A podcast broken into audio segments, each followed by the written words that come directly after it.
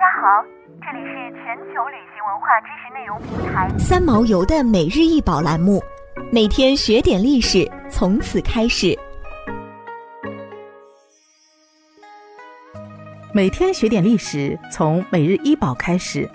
今天给大家介绍的是东汉抚琴陶俑，俑通高七十五厘米，最宽四十一厘米，底宽三十三厘米，头身模塑合制，套合成型，颈部为其衔接处，头上簪花三朵，脸带微笑，正视前方，身着交金长袍，髻坐，琴至腿上，两手高低错落悬于琴上。仿佛正在奏曲，此俑塑造手法简洁，仍保留了古朴原始的特色，有团块体积感，显得较厚重，形象生动，充分表现了抚琴者心旷神怡、沉浸在乐曲声中的神态。现收藏于上海博物馆。东汉陶俑作为与墓葬制度联系紧密的俑像，是汉代雕塑艺术中的重要门类。与秦代兵马俑相比，汉代俑像。则主要塑造的是社会各阶层的人物，且形象更生动活泼，反映了东汉时期高超陶塑艺术水平。抚琴俑也叫弹琴俑。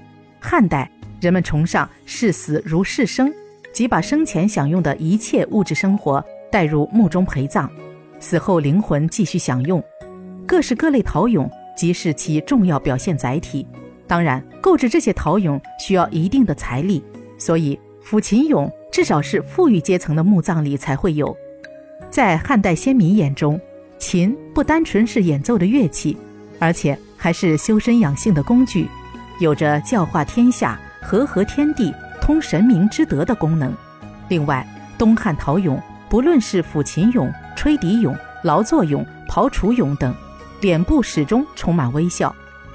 琴是一种中国传统乐器，最初为五弦。周初增为七弦，至汉代定型，琴面张七弦，有标志泛音位置及音位的十三徽。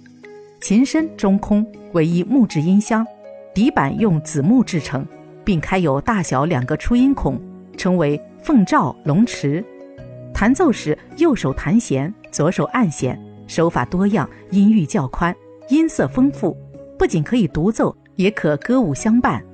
如汉魏南北朝时的《相和歌》，唐代的九部乐、十部乐等都有琴参与伴奏。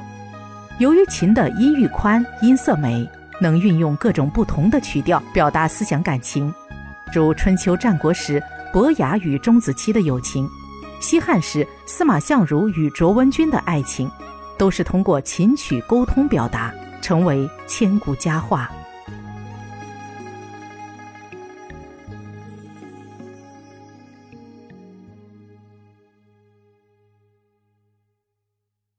想要鉴赏国宝高清大图，欢迎下载三毛游 App，更多宝贝等着您。